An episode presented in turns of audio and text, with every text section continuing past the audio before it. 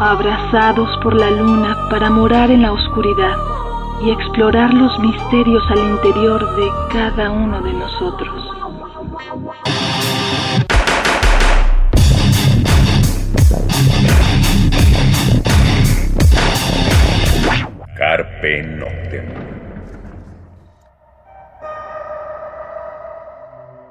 Hola, ¿qué tal? Muy buena luna, sean ustedes bienvenidos a Carpe Noctem, noche de jueves, madrugada de viernes.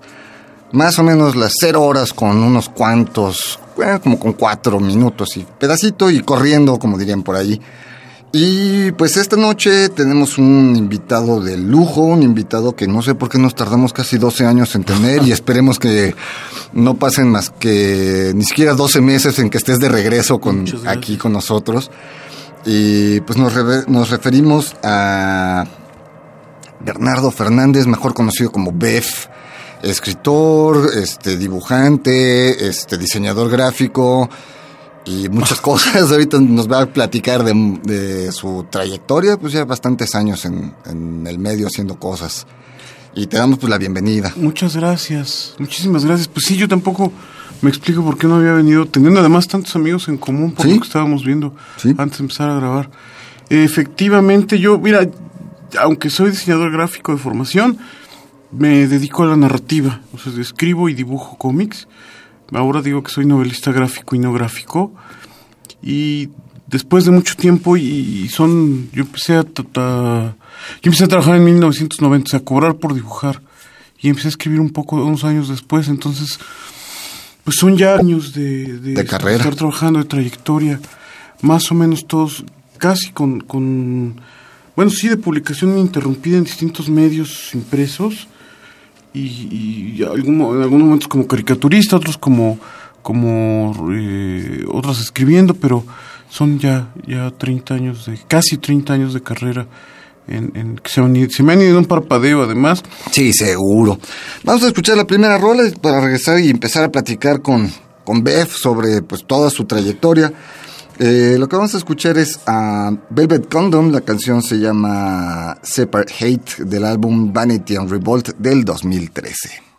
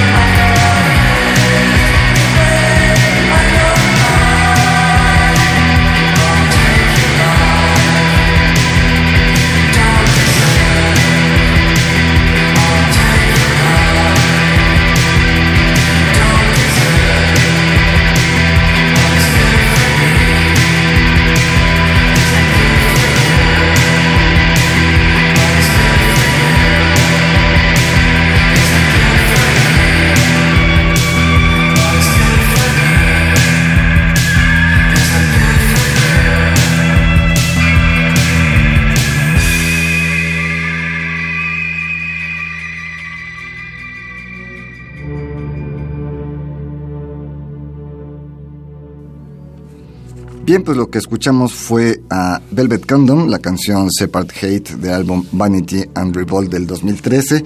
Y pues ahora sí arrancamos con, con Bev, pues cuéntanos cómo, cómo empiezas, cómo, son, cómo es tu carrera. Pues yo siempre quise dedicar, de vocación quería ser, eh, dedicarme a dibujar y dibujar caricaturas.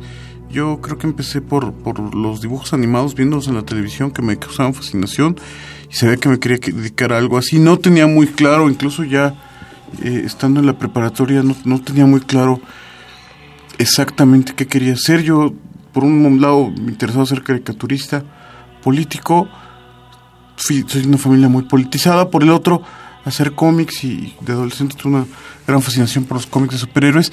Llegado el momento estudié diseño gráfico que...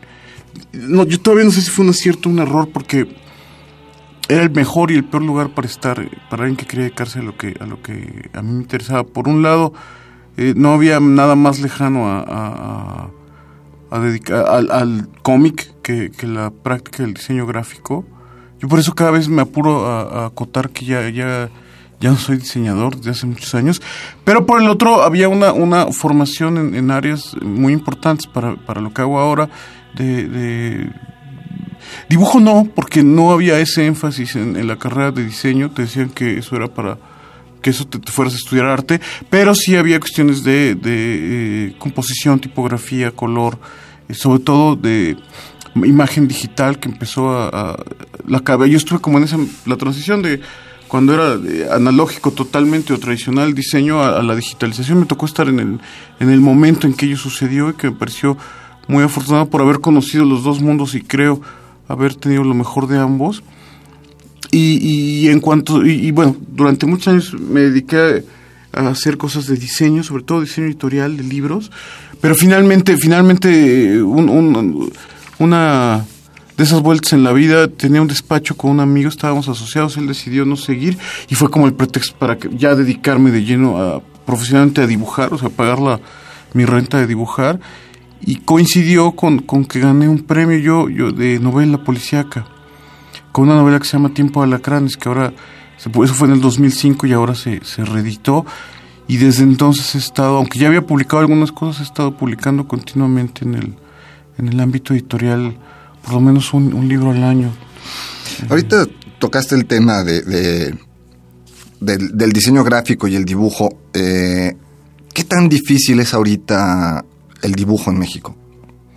Te lo comento porque yo en la prepa también tuve un, compañero que justamente quería dedicarse al dibujo, estudió igual que tú, o sea, le pasó lo mismo y él no tuvo la fortuna, acabó este, tras un escritorio haciendo cuestiones gráficas. Este un poquito así de dibujo, pero más en, ese lado, ¿no? Y actualmente, digamos, 2016, 2017, o digamos del 2010 para acá, ¿cómo está el dibujo en México? Es, es, complicado porque se ha vuelto muy competido. O sea, de cuando yo era jovencito ahora, o sea, estos 25 años, el, hay mucha gente haciendo lo mismo, hay gente de muy buen nivel y se han no, no, no sé si se han reducido, pero no han aumentado los espacios de, de publicación, digamos, de, de que requieran ilustración pagada. O sea, es decir, al contrario, se han reducido, ¿no? porque entre justo otra de las caras de la digitalización es que la, la, foto de stock se ha vuelto baratísima o incluso la ilustración de stock. Entonces puedes comprar una ilustración por el 10% de lo que te cuesta comisionarla, incluso comisionándola a un costo muy bajo. Entonces, e, entonces eso ha hecho muy difícil la, la labor del ilustrador, del dibujante. lo digital también ha hecho que mucha gente tenga como, como recursos que antes no, no tenían.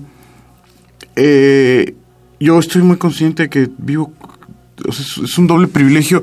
Uno de vivir de dibujar, bueno, de escribir. Para mí están como ahí emparentadas, porque son maneras de contar historias, pero además de dibujar y de escribir mis proyectos, o sea, no, no tener que poner mi el músculo creativo a la orden de, de, otros intereses, que es lo que sucede, y bueno, y que es muy legítimo, pues, pero el, caso de los, los publicistas o los, o los diseñadores gráficos o sea, la gente que se llena, se dedica de lleno al diseño que tiene que estar como comunicando ideas de otras personas. O sea, somos el diseñador gráfico es un puente entre, entre las ideas de su cliente y su usuario y, ese, digamos que traduce esas ideas en formas de imágenes para generar un circuito de comunicación. Yo no tengo que dedicarme a eso, yo me dedico a la creación eh, y es bueno, ha sido un me ha, me costado mucho tiempo de mucha persistencia, pero ahora mismo sé que sé que o sea, me, me, me lo tengo muy consciente que es un un raro privilegio poder dedicarme a eso en un país donde donde además la, bueno existe esta idea de que se lee poco, pero además la, el, tipo de historieta o de cómic o novela gráfica que yo hago, eh, pues apenas está empezando a tener resonancia entre los editores y los lectores. O sea, es algo que a, mi generación le ha costado mucho trabajo ir picando piedra para lograr que se publiquen este tipo de libros que antes no existían de alguna manera lo, otro que hago, que es escribir novela y concretamente novela policíaca y a veces de eh, narrativa de ciencia ficción, tiene un público más amplio. O sea, es más fácil que, que en las librerías llegue la gente y se lleve una novela policíaca que, que una novela gráfica porque no tenemos... O, sea, tenemos una gran tradición de, de cómic y de historieta en este país, pero apenas estamos acostumbrándonos, acostumbrándonos como, como público lector a comprarlas en las librerías. Entonces eso ha sido como, como abrir brecha. Yo, yo lamento que tu amigo no se haya podido dedicar a, dibujar como, como él quería y sí me hace ver que es... Todos los días lo sé, pues yo sé que es una situación de mucho privilegio el, poderme dedicar. Hay un puñado de gente que nos podemos dedicar a esto y, yo pues, lo, lo, lo, lo, valoro enormemente. Bien, vamos a la, a la siguiente canción. Lo que vamos a escoger es, bueno, todo el mundo sabemos de este concierto cancelado de, de, de, de Beauty of Jemina con The Crook Shadows. Entonces, pues para quitarnos el mal sabor de boca o para ponerle la gotita de limón a la herida, como gusten, pues justamente vamos a escuchar a The Beauty of Jemina. Esto se llama eh, End del álbum Mirror Son, Minor Son del 2016.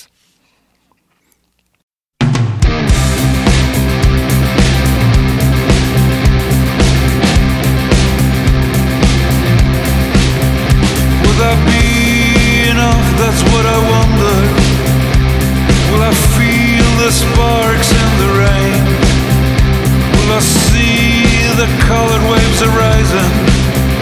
Will I see the golden line when I'm dying? When I'm dying, love is dying.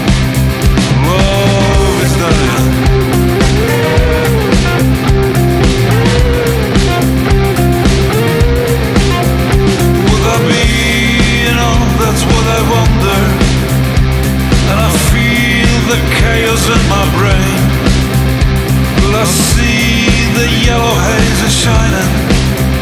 Will I feel that I go insane when I'm dying? When I'm dying, love is dying. Love is dying.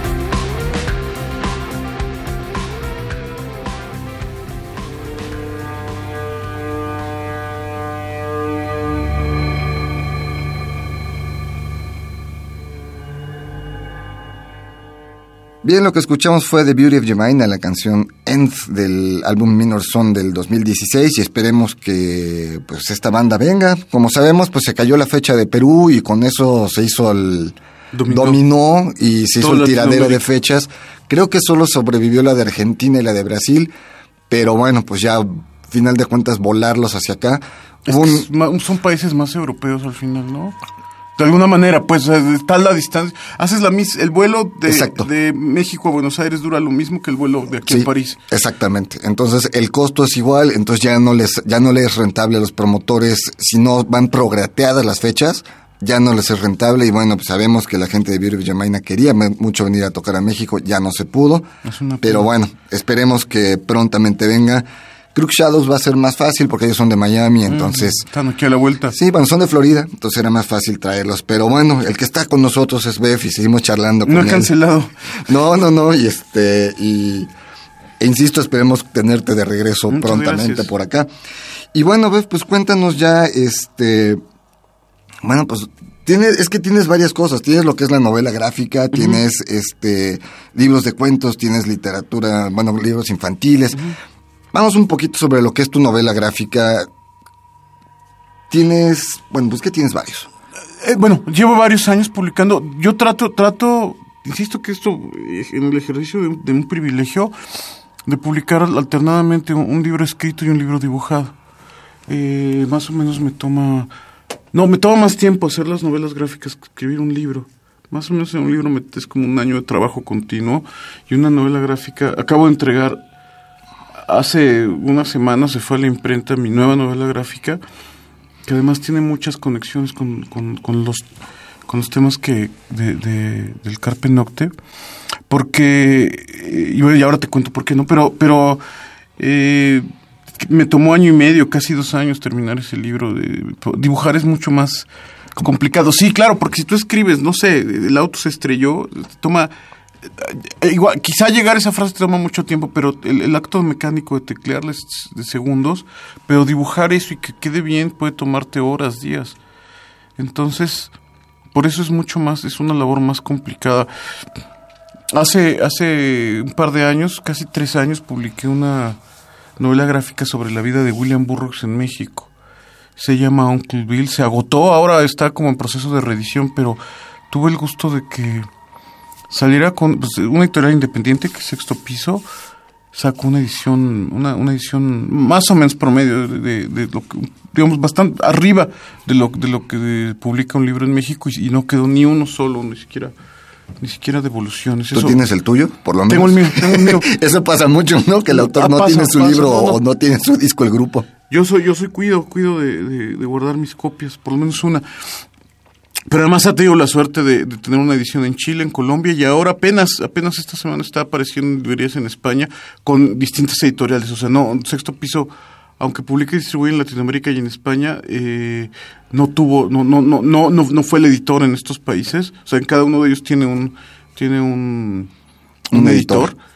Y, es algo que no había pasado nunca con los cómics en México. Te, digo que me ha tocado ser de una generación de, junto con Clement, que es quizás el otro más visible de de esta bola, eh, que nos ha tocado abrir brecha en, descampado. Pues no, no, eran cosas que no sucedían porque no existía el, ni siquiera la noción de que el cómic pudiera ser un medio narrativo legítimo, se veía como una artesanía menor. Y bueno, de alguna manera lo era la historieta popular mexicana. Por el otro lado, eh, estoy como eh, publicando una serie de novelas policíacas, esas son escritas, que también tocan, tocan bastantes temas de tangenciales a, a, este espacio. Pero te lo voy a poner así, Paco Ignacio Taibo, no, perdón, Paco Agenbeck dijo que eran el equivalente a la, en la novela policíaca la música punk, lo que me hizo muy orgulloso.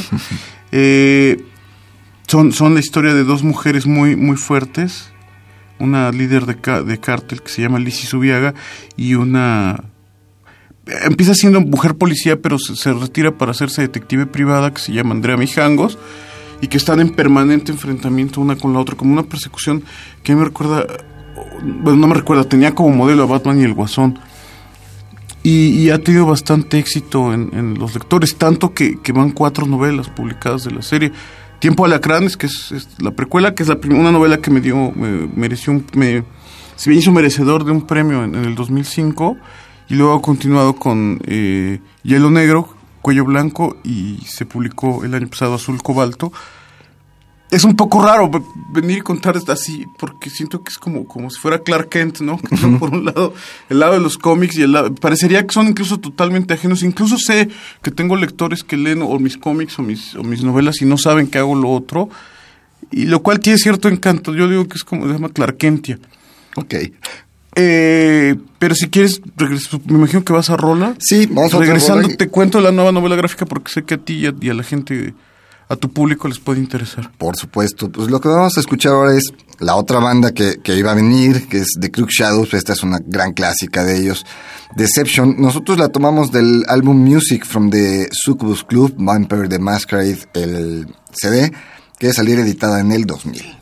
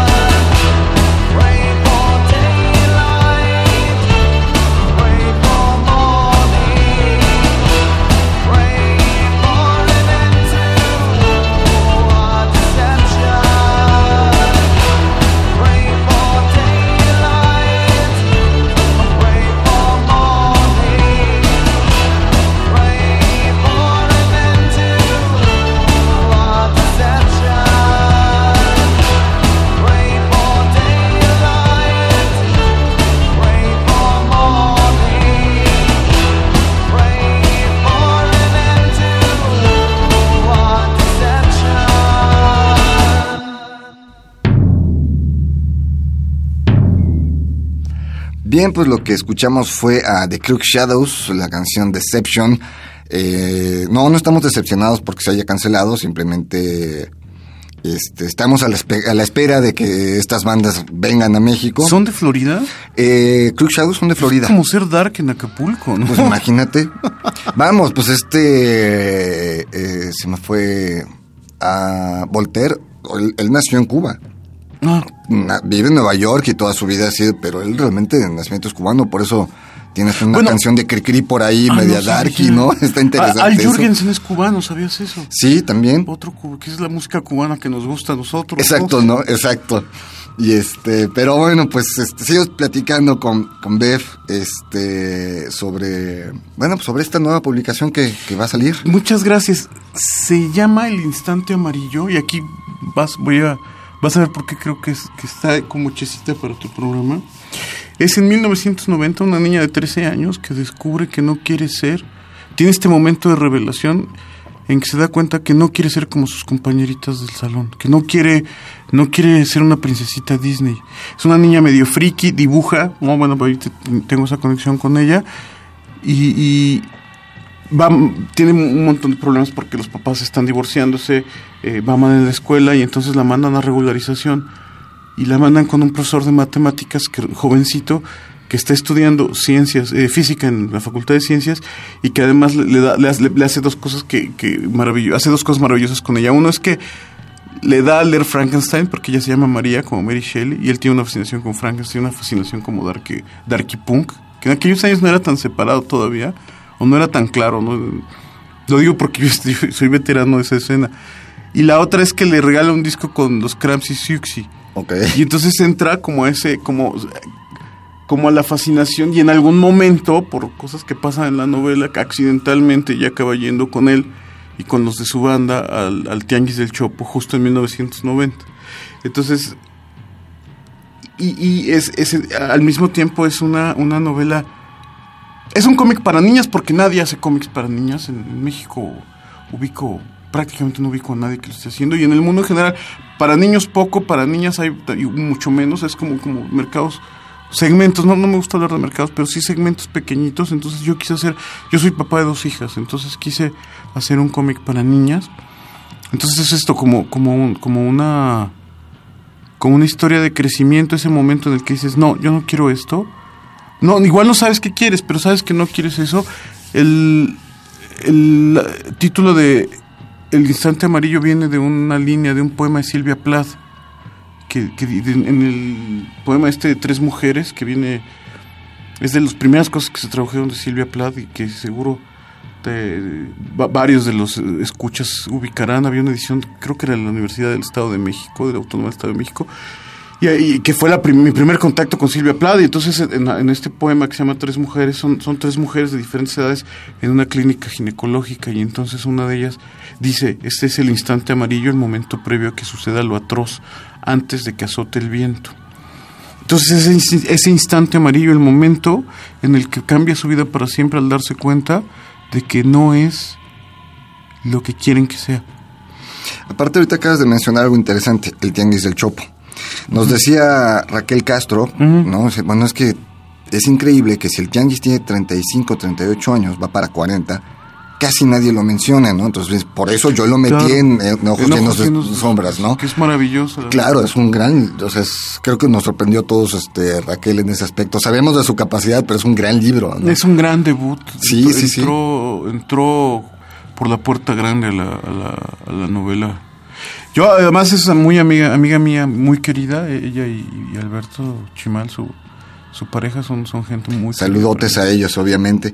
Y bueno, por ejemplo, también el clan, hasta hace un par de discos, hace una canción donde menciona tanto el museo como el, Chopo. Entonces, vamos, me parece interesante que en tu novela aparezca. Quizás es una cosa generacional. Yo creo que tenemos una deuda ahí con ese espacio. La gente de nuestra generación, yo no sé si después, porque eso se, se divierte, bueno, tú sabes, la contracultura se diversificó para un montón de lados, pero, pero quizás sea raro, para los muy jóvenes sea como raro pensar que un momento en que se concentraba todo en ese espacio, los sábados de las 10 a las 4 de la tarde, ahí estaba toda la, la contracultura. Yo, yo recuerdo, a mí me presentaron a Guillermo Fadanelli en el Chopo, siendo él jovencito y yo adolescente, ¿no? Pero no solo eso, sino, sino el paso. Yo recuerdo haberme encontrado lo mismo a, a Monsiváis que, que, a, bueno, que a toda la plana mayor del, del, de ese primer rock nacional, en fin. No, y aparte se podían conseguir discos realmente... Y libros. exacto, discos, libros que eran muy pues complicados. Sí, no había en otros lugares. O simplemente, por ejemplo, de World Music, música árabe, digo, ya no se vende en el Chopo, ¿no? Exacto, Ray Music, todo esto. Pues yo, por ejemplo, ahí conseguí uno de Lem Shaheb con Dissidenten, un álbum rarísimo porque es una mezcla de, de Ray con rock y pues eso no se consigue ahora por ningún lado. Y pues ese, ese vinilo ahora... lo tengo porque pues lo compré ahí en el Chopo y me lo dijeron así, esto es rock árabe. Ah, caray, a ver, venga, ¿no? Yo también ahí, oí que compré algunas cosas de Jaled. Pero lo cierto es que tenemos una deuda, la, la pues la mal llamada contracultura tiene una deuda con, con el con el Chopo. Con el tianguis del Chopo, para bien o para mal, o sea, habrá muchas discusiones si se volvió, si se corporativizó de alguna manera, si se volvió una atracción turística, en fin, hay un, yo creo que hay un debate ahí, incluso los propios fundadores, yo, Juan Eladio, aparece en mi novela porque yo creo que esta ciudad, esta ciudad y sus cinéfilos tenemos una deuda con Juan Eladio y, en concreto y la, y, la cultura, no solo la contracultura de este país, también a ese espacio de resistencia. A mí todavía me tocó cuando, cuando caía la policía y tenías que salir disparado y es decir... cuando lo cambiaron de sede, ¿no? Un par yo, de yo, yo, empecé, yo, yo, ya llegué al Dama, ya, o sea, ya me tocó ahí en, la calle del Dama, pero sí me tocó dos, tres veces de, de agresiones de la policía y, o sea, era, era, es que hoy suena ridículo, ¿no? Que te, que te paraba la policía y te rapaban, ¿no? Es, son cosas que... Pero, pero, pero pues a mí sí me tocó ver es que esas cosas sucedieran. Vamos a otra rola. Eh, lo que vamos a escuchar ahora es eh, otra banda que está por venir. Esto es Anathema, la canción Anyone, Anywhere del álbum Judgment del 99.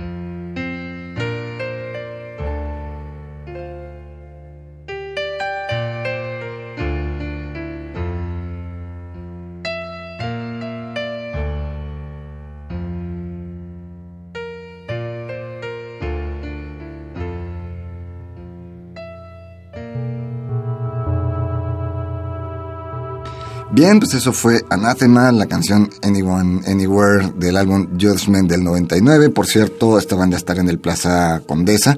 No entiendo por qué tanto a ellos como a Moonspell los mandan ahora a lugares más pequeños. El circo volador sabemos que entran 3.000 personas. Podemos llegar ese día a comprar nuestro boleto y entrar. Ahora tanto el Plaza como Moonspell que va al Lunario, pues compren sus boletos una vez y no se van a quedar fuera porque le entra una tercera parte de la capacidad que tiene el circo volador. Este, Bev, seguimos charlando contigo. Eh, hablaste hace ratito, dijiste un poquito sobre pues la historieta mexicana, yo recuerdo obviamente la familia Burrón, es obvio, pero recuerdo por ejemplo mucho el Simón Simonazo, después el Chis y demás, y de repente esto como que se cayó en México. ¿A qué le atribuyes? Porque lectores creo que sí habíamos. Fue una crisis que no fue exclusiva de la historieta. Los impresos tienen una crisis de la que no se van a reponer. Debe, se han estado replanteando los esquemas de negocio, pero lo cierto es que el, impreso como tal se transformó, se lo devoró la, la, plataforma digital. Hay cosas que creo, es decir, justo, justo los cómics son de las, de las como de los medios, que me parece mucho más sabroso verla en impreso. Por lo menos para, para la gente de cierta edad para arriba, ¿no? Seguramente eh, alguien muy joven dirá, bueno, pues es que me da lo mismo leerlo, en mi, incluso en mi teléfono, así chiquito, ¿no? En, en, en formato diminuto. Creo, hubo una gran tradición de cultura, de historieta, de cultura popular en este país que se perdió, entre otras cosas, hay dos razones que me parecen. Una es la que te decía, la crisis del impreso, pero al mismo tiempo también es que nuestra historieta siempre fue un producto anónimo, eh, una artesanía menor que, que, se, que servía para leerse en el, en el, se leía en el transporte público y se desechaba, no tenía, nunca logró articular, em, nunca logró articular como, como discursos de, de autorales, o sea, justamente, y bueno, creo un poco por la razón por la que estamos aquí, que coincidimos hace unos días en, la inauguración de un espacio. Del cual vamos a hablar ahorita también. Exactamente, que hace, o que honra a uno de los autores de, la que tuvo la historieta popular en México. De los años 40 a los 70 se publicó, desde 1936 como hasta el 79, se publicó, así como hablabas del Simonazo, se publicó la historieta de los super sabios, que era una historieta de aventuras y que era una maravilla. O sea, era, era un, dibujante prodigioso, que Germán Butze, que además era el guionista de sus propias historias, de una factura muy fina. es decir, no solo era un buen dibujo, era un dibujo sintético muy fino, muy parecido en el espíritu de, Tintín, que es más o menos de esa época, y de lo que dibujaba Tezuka en Japón, el de Tezuka, el, el, el creador de Astro Boy. O sea, era como ese tipo de dibujo muy limpio de, de, trazo muy, muy, muy suelto, muy caricaturesco, y unas aventuras delirantes que lo mismo iban al fondo del mar, que al espacio profundo, que, que había, aparecía un robot gigante que destruía la ciudad donde vivían. Tristemente la historieta, al morir eh, Germán Butze, dejó de publicarse. Bueno, no, todavía se publicó unos años más reimprimiendo, pero no había quien la siguiera dibujando. Y, desapareció y con ella además, eso fue hace casi 40 años que han estado sepultando su recuerdo. Ahora que ha habido una revaloración de la familia Burrón, la familia Burrón siempre tuvo como muy buena, muy, fue como siempre muy, muy valorada desde el lado de, sobre todo los intelectuales de izquierda. Siempre ha sido, siempre desde, o sea, José Agustín, Juan Villoro, Carlos Monsiváis, han sido gente que han, que han sido defensores de la familia Burrón, pero quedó un poquito en el olvido, quizá porque las cosas que implican imaginación justo la ciencia ficción, la fantasía, son, son siempre como, como mal vistas en nuestro país. Y en general en Hispanoamérica yo se lo atribuyo a que el, Quijote, el Quijote finalmente es una burla de las historias de imaginación, ¿no? La novela de caballería de la ciencia ficción del siglo de oro. Entonces, ahora, gracias a los, a los buenos manejos de Lalo Barajas, que, que, que, que está ahora con el, la asociación está de filo que hace eh, eh, promoción de la caricatura y caricatura en el sentido más amplio, tanto editorial gráfico como historieta, las, las dos vertientes, se recupera este espacio a través del fideicomiso para el centro histórico que era la, la, Plaza de la Conchita, no la de Coyoacán, que es la que ubicamos todo, sino una Plaza de la Conchita que está atrás, a un lado, eh, del eje central, enfrente del, de la altura del Teatro Blanquita, que fue una plaza durante mucho tiempo de, indigentes, le decían, le decían, la Plaza de los Muertos, porque era a donde llegaban a morir los escuadrones de la muerte, de los, los, y los homeless ya, ya en, en las últimas.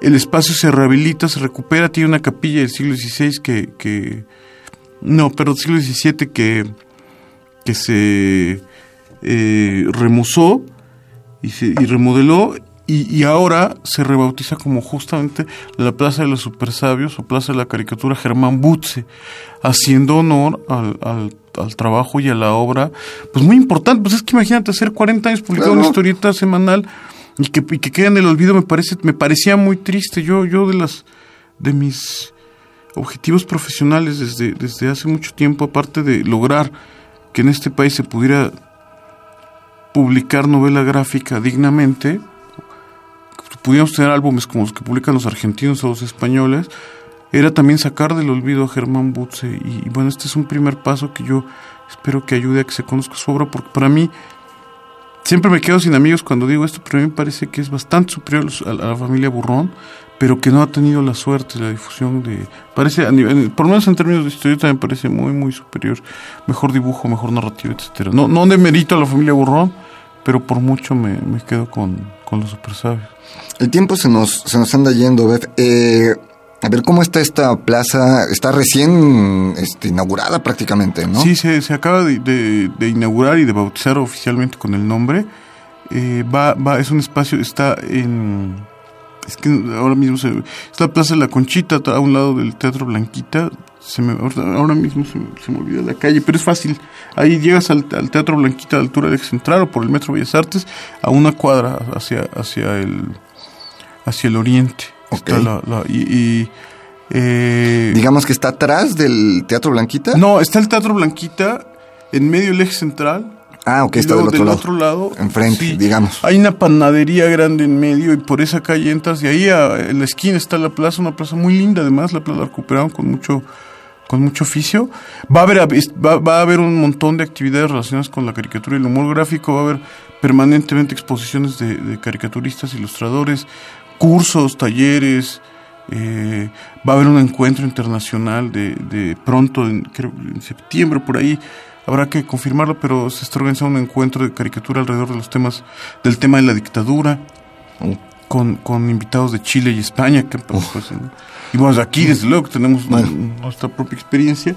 Y, y, bueno, esa ya no está en mi área porque yo no hago cartón político, pero digamos que eso va a estar articulando eh, este tipo de actividades en este espacio. Lalo Barajas, que fue el fundador del legendario Look, donde, que fue el, Sí, acaba de estar con nosotros justamente la, semana ah, pasada, este hablando justamente de Luke. Y, bueno, pues este... Pues él va, a estar, él va a estar regenteando el espacio y entonces eso augura que, hay un montón de actividades y de cosas padres ahí en la Plaza de la Caricatura Germán Butz. Y qué bueno, digo, que se tomen estos espacios, que, que el gobierno haga esta recuperación, pero sobre todo que los dé para este tipo de cosas, ¿no?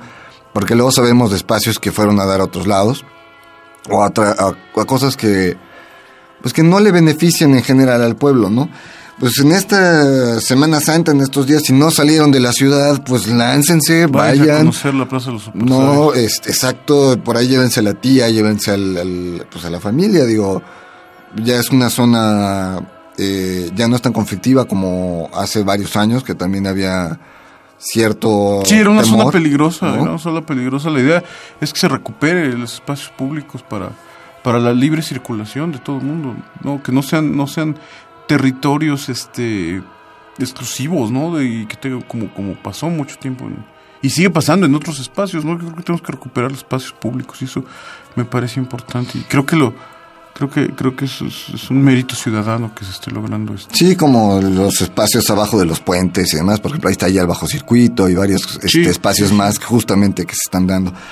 Pues Beth, muchísimas gracias, por, la visita. Algo que quieras agregar rápido, este, algún contacto, Facebook, redes que tienes. Estoy en Facebook Bernardo Fernández Bev, Twitter soy arroba monorama, en Instagram arroba beforama. Eh, ahí por ahí despacho. Correcto, pues este, pues estaremos a la espera de, de, que salga tu, tu, novela, pues la puerta abierta. Mayo. Gracias. No, pues ahora que, no pasen otros dos No, no, nos comprometemos para mayo, junio, en cuanto salga, Ah, te esperamos acá para, para presentarla, ¿no? Pues este, nos vamos, los vamos a dejar con una última rola, pues decíamos de Moonspell, vayan a comprar sus boletos porque el lunario es mucho más pequeño que el circo volador. Ya también salieron a la venta, pues nos dejamos con esto que es Madeleine del álbum, bueno, de una especie de compilación de Great Silver Eye del 2007. Y pues nos escuchamos la próxima semana. Mientras tanto, cuídense donde quiera que estén.